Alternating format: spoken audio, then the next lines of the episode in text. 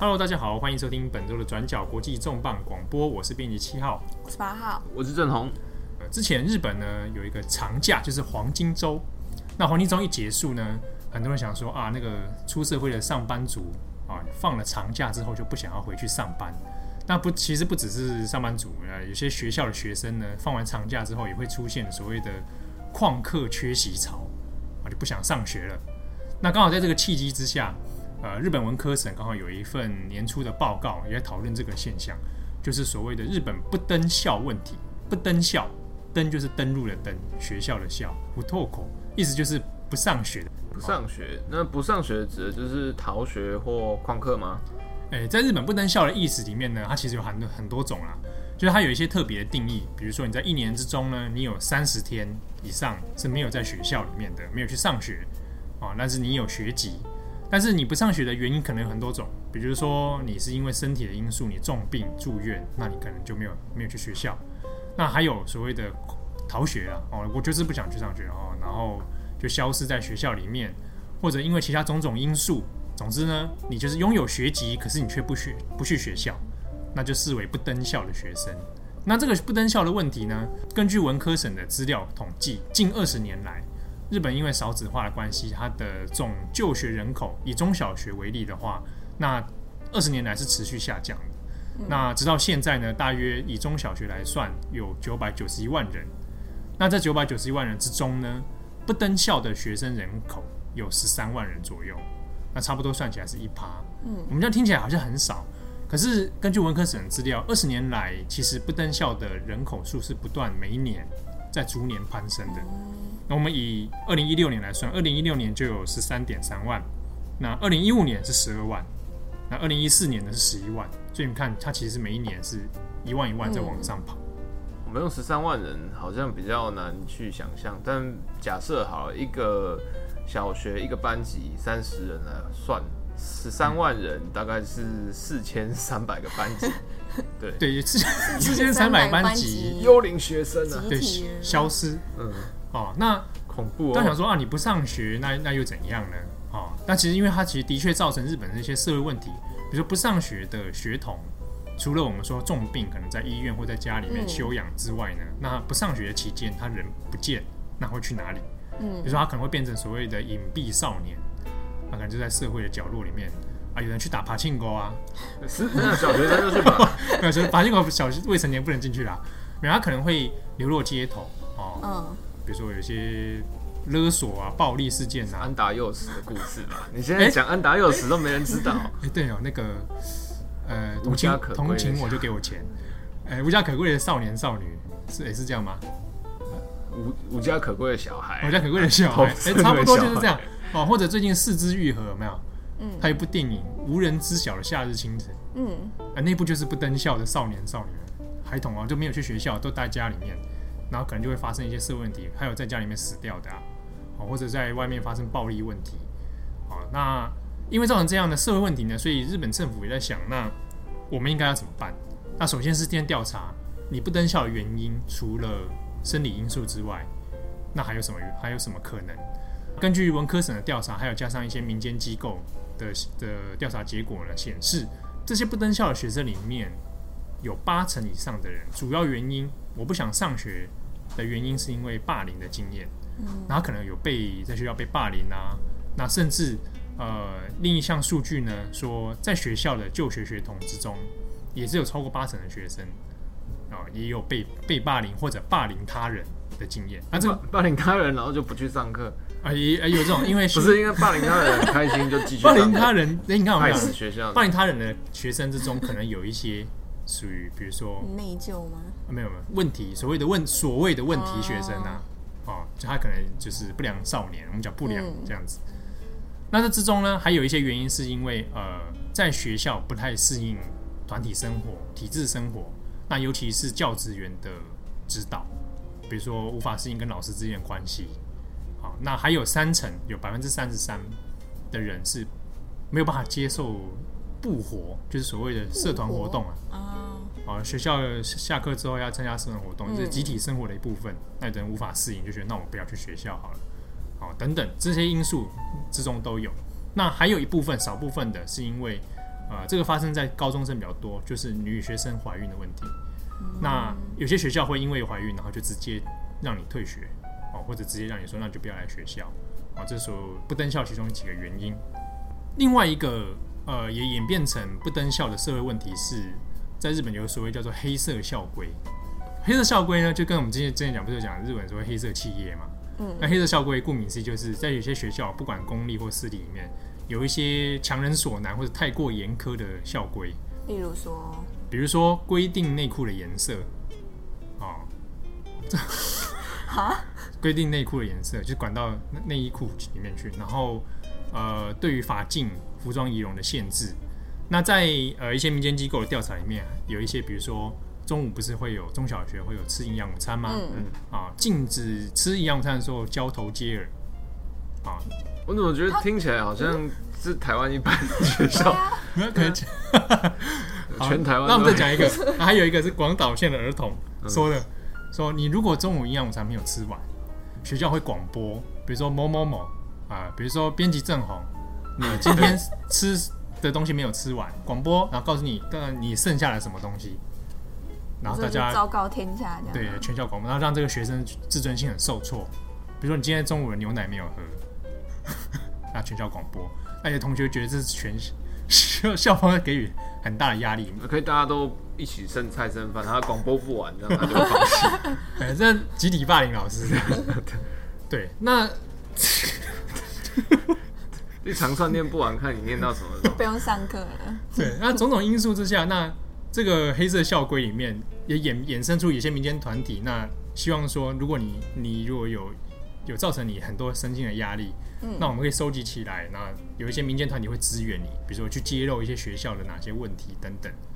那之中还有一些，比如说学学校的老师哦，指导学生的时候过度高压，嗯，比如说呃，强迫你留校查看啊，或者强迫你如何如何啊，这种，那导致学生拒绝上学的比率，嗯，也算是其中一部分。针对这些种种因素呢，不登校这件事情，那要该怎么办？其实也有一些民间团体，就是所谓的自学团体或者所谓的实验小中小学这种，其实也是有。那呃，在八零年代的时候，这样的团体其实纷纷在日本出现。可是因为还没有相应的配套法律，所以这些团体呢，比如说这种私人的教育团体，或者我们把一个社区里面的不登校的学童集合起来一起上课，哦，或者作为一种支援团体，其实它还不是算在体制内。对所以会有一些问题是，比如说，那这些不登校的学生最后还是没有办法取得同等的学历证明，这样所以他就不能继续升学到高中。对，有可能，或者他没办法继续考大学。所以日本政府也有一些相应的措施。好，那不我就帮你们这些呃私立团体，嗯，啊私人团体，我们转型成 NPO 财团法人。那这样转型的好处是，让这些团体可以有更多的经费补助。嗯，那可能也可以符合在现行教育体制之下，让这些学生有一个升学的出路。嗯，好，那这样的问题呢，到两千年代之后，日本开始设立所谓的教育特区，比如说，那我们可以设立一些不登校特校特区啦，不登校算一种学校就对了，对，不登校特特特区，听起来好像就进入那边就不准上了。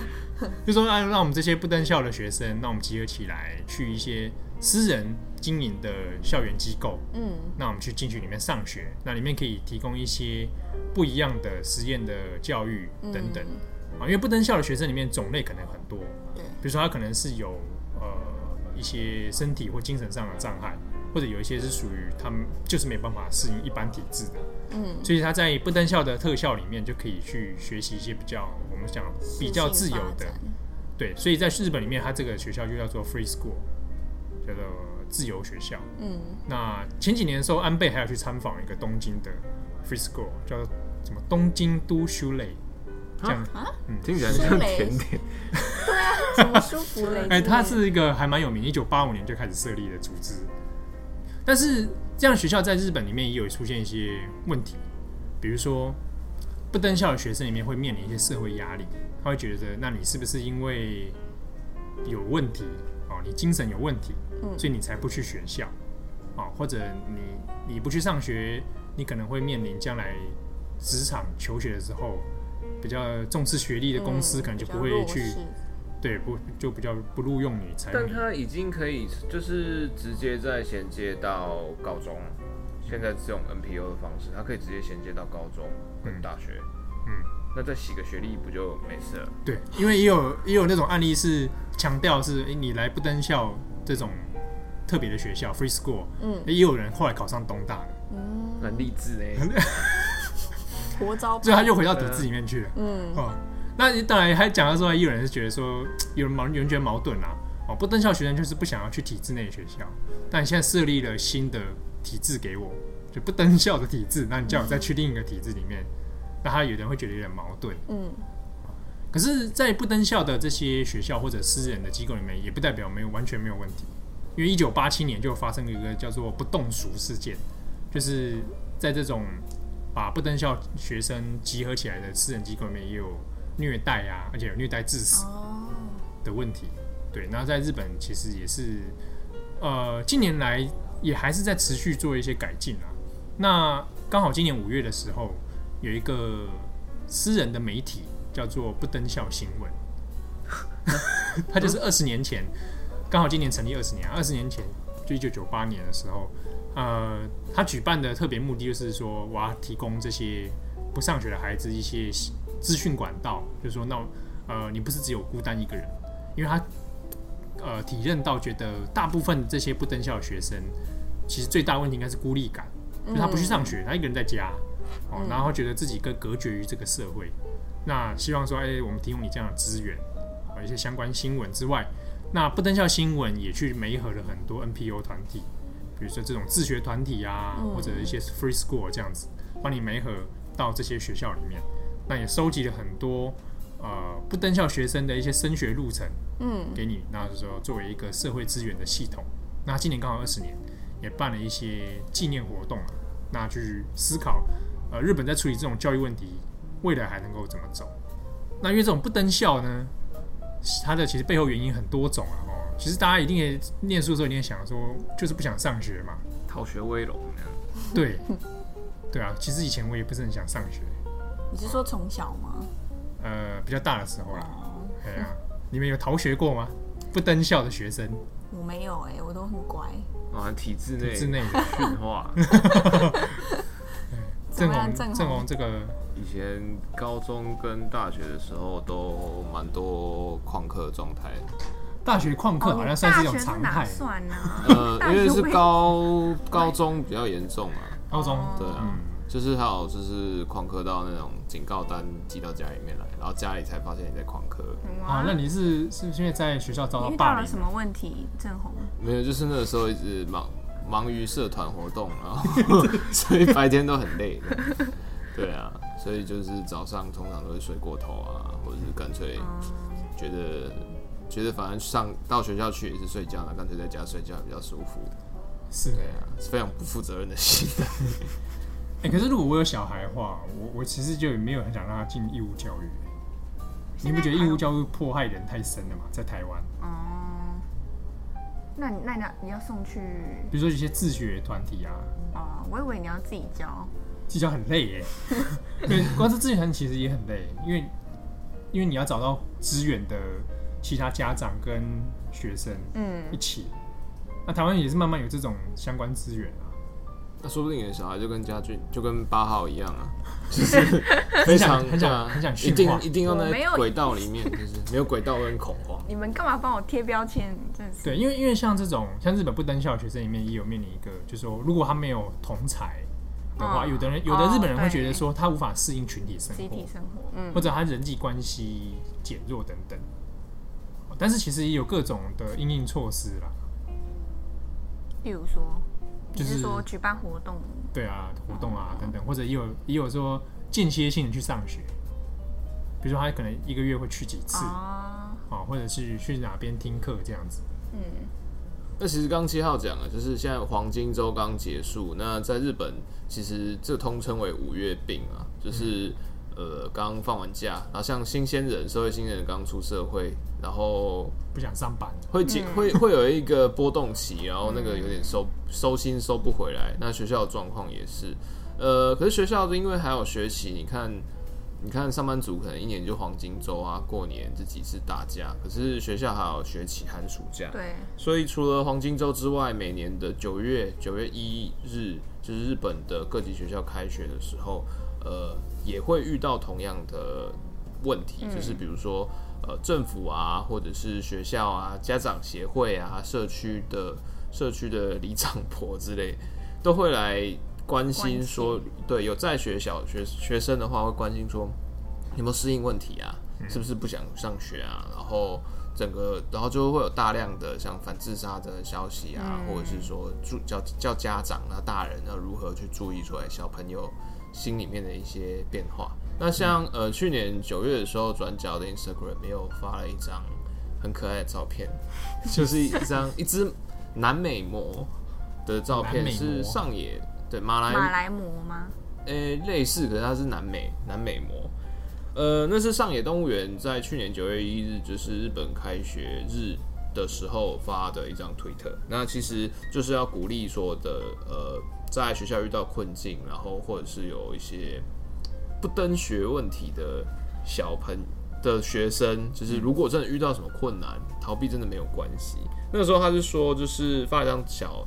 小南美模幼模的照片，他就说给不想去学校而焦虑的大家，南美魔要躲避敌人的时候，会一溜烟的躲入水里；逃跑的时候是不需要谁来许可的，请不要顾忌 旁人的眼光就逃跑吧。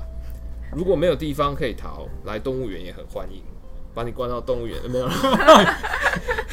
在这里有很多不受人间社会束缚的生物正在等候你。啊，这些被囚禁的动物在等。对啊，就是意思说你不去上学，哎，就准备被关。没有啦，没有啦，不是不是这意思，还是比较正面的啊。希望说你可以不要把它视为一个问题。对，因为因为在讨论日本在讨论不登校的时候，也会去反问一个，是说不登校是不是一个不好？就是对，是一个问题嘛？嗯，还是说它那其实算是一个，我们不应该把它视为一个正常状态？那我们怎么去适应它而已？那希望大家都可以好好的找到自己要上学或不上学的理由。是，哎，我是我是编辑七号，我是郑红，我是八号，拜拜，拜。